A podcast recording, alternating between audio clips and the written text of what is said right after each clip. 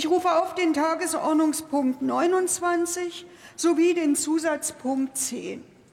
Beratung des Antrags der Bundesregierung zur Fortsetzung des Einsatzes bewaffneter deutscher Streitkräfte, Stabilisierung sichern, Wiedererstarken des IS verhindern, Versöhnung im Irak fördern sowie Beratung der Unterrichtung durch die Bundesregierung über den Bericht zur Überprüfung des Einsatzes bewaffneter deutscher Streitkräfte, Stabilisierung sichern, Wiedererstarken des IS verhindern, Versöhnung im Irak fördern.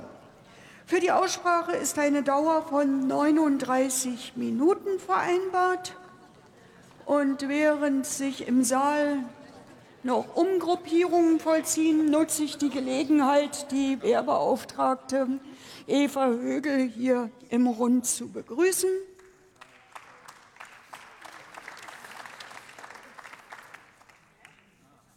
Ich eröffne die Aussprache. Das Wort hat die Bundesministerin der Verteidigung, Christine Lamprecht.